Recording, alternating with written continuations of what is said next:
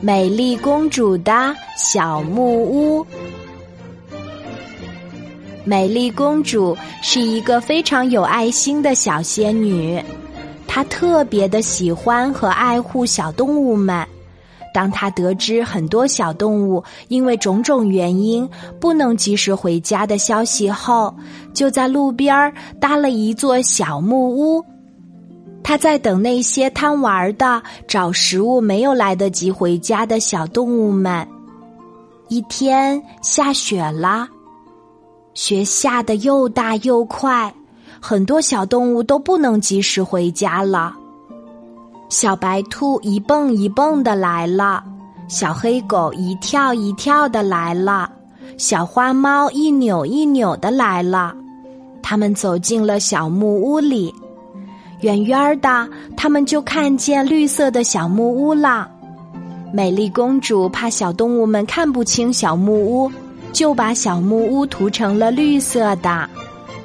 小白兔抬着头说：“小木屋肯定是从天上掉下来的。”小黑狗低着头说：“不对，小木屋肯定是从地下冒出来的。”小花猫向四周看了看，说：“这小木屋是巫婆用魔法变出来的吧？”因为之前他们从来没有见过这座小木屋。这个时候，美丽公主拎着一个小火炉来了。美丽公主还提着一个特大号的饭盒来了。美丽公主的长围巾红红的，像一团火，飘在了雪地上。她进屋的时候，围巾一半儿进了小木屋，一半儿还留在外面。小动物们说：“咦，你是从哪儿来的呀？”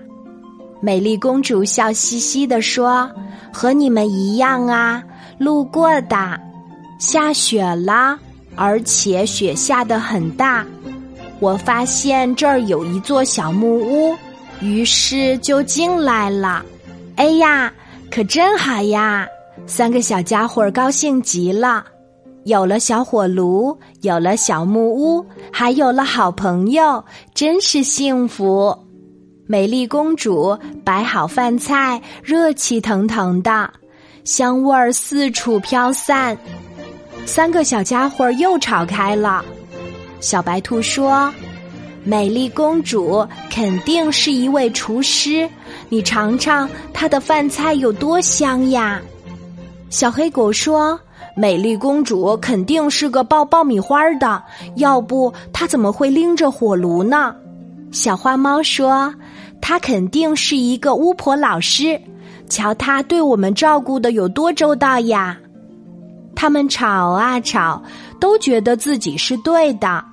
他们请求美丽公主打分儿，美丽公主给他们都打了一百分儿。三个小家伙愣住了，怎么回事儿呢？只能有一个猜对了呀！美丽公主说：“这些饭菜是我做的，我是厨师。这些爆米花是我爆的，所以我是爆爆米花的。我刚刚去讲课回来。”难道我不是老师吗？所以呀，你们都答对了。好啦好啦，快点吃吧。哦，三个小家伙开吃了，他们吃的好开心呀。他们打心眼里喜欢这位美丽公主。